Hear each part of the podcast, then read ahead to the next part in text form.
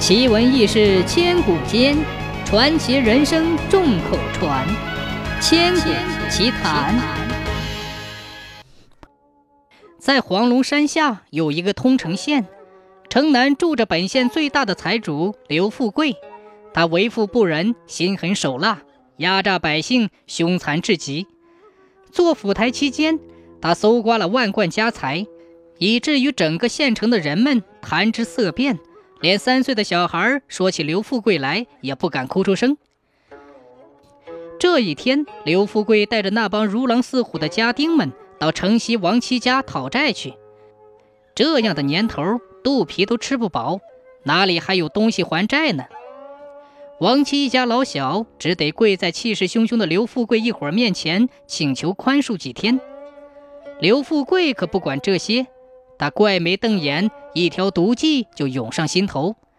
他不怀好意地望着王七的妹妹雪妹一眼，说：“没钱，没钱好说，就叫你家妹妹到我家去做几天工抵债吧。”王七全家知道刘富贵存心不良，说什么也不让雪妹去，只是一个劲儿的求饶。刘富贵不耐烦了，指挥家丁上前抢人。王七冲上前与他们拼命，可哪里敌得过刘富贵的人？不一会儿，王七便被家丁们打得气息奄奄。眼看着他们拖着妹妹呼啸而去，王七只能悲惨地叫了一声“妹妹”，便口吐鲜血，含恨离世。第二天早上，奇怪的事情发生了。当乡亲们将王七的灵柩抬上山，准备掩埋的时候，王七的老娘要求最后看一眼。打开棺材一看，谁知棺材中，王七脚下端端的摆着刘富贵血淋淋的头。也在此时传来大快人心的消息：刘富贵昨晚失手分家了，家中的金银也不翼而飞。他的小妾讲，昨晚他正陪刘富贵睡觉，忽然外面狂风大作，还隐约夹杂着令人毛骨悚然的怪叫。紧接着，门窗啪的一声打开。他尖叫一声，滚下床去。只见一个花脸怪人手指刘富贵，大喝一声：“还我命来！”他当时吓昏了头。等他清醒的时候，刘富贵的脑袋搬家了，怪人也不知去向。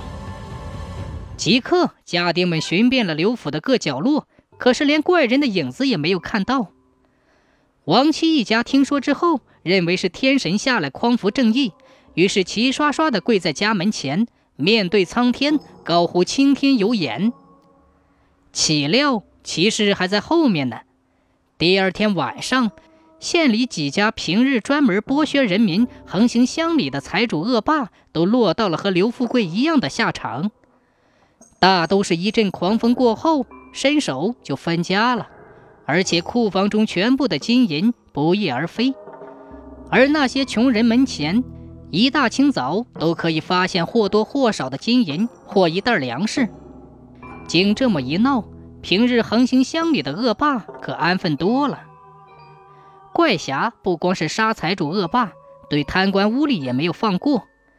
那时通城知县是一个贪官，后来的下场很惨。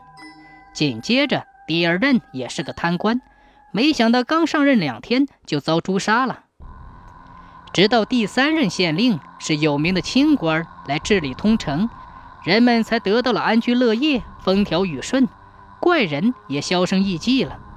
但怪人的传说却不绝于耳，有的说是天上的神仙下凡，有的说是来无影去无踪的侠客，还有人说怪侠就是亡妻的鬼魂。